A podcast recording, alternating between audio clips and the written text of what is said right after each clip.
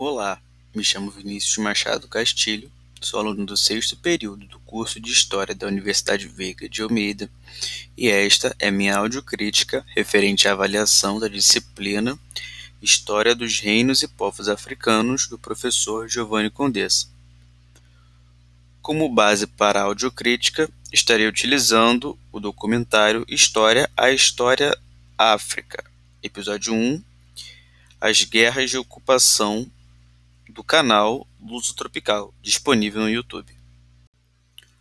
O documentário trata da colonização portuguesa no contexto dos imperialismos do século XIX na África, trazendo, em um primeiro momento, uma abordagem da fragilidade portuguesa em relação às outras potências europeias, trabalhando nesse processo as dificuldades e motivações que a colonização portuguesa encontrou. O vídeo também trabalha com a diplomacia entre Portugal e as outras potências europeias, como Grã-Bretanha, França e Alemanha, mas principalmente aborda as relações com os reinos e povos africanos no processo de colonização efetiva e guerras contra as resistências locais, que o autor se refere repetidamente como campanhas de pacificação. O documentário também aborda o colonialismo português no contexto da Primeira Guerra Mundial e seus conflitos coloniais com a Alemanha, simultaneamente com as tribos resistentes à colonização. O material aborda sistematicamente as resistências africanas à colonização portuguesa nos territórios coloniais de Angola, Moçambique e Guiné-Bissau mostrando as particularidades de cada resistência e atribuindo a superioridade bélica portuguesa à Revolução Industrial.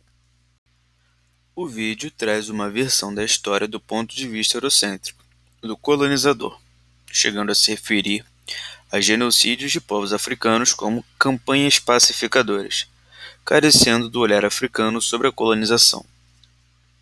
E o vídeo também traz uma abordagem tradicional da história à medida em que, para tentar justificar as razões que levavam Portugal a colonizar efetivamente a África, o narrador cita conceitos como patriotismo, que dialoga com o texto de Wellington Barbosa da Silva, Reinos de Negros na Idade Média, a África Subsaariana no Medievo, trabalhado em sala, passo a ler.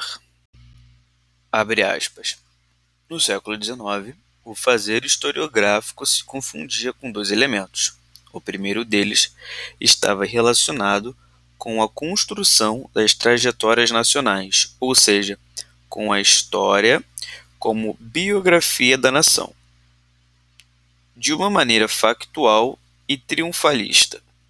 As narrativas históricas procuravam, então, traçar um inventário cronológico dos principais fatos políticos que permearam a construção dos Estados Nacionais Europeus. Fecha aspas. E é através dessa lógica de pensamento que se perpetua o eurocentrismo histórico. A partir dessa concepção, concluo então que o vídeo em questão não possui a abordagem decolonial proposta por Aguessi, trabalhado em sala de aula, e necessária para uma compreensão mais profunda sobre a África.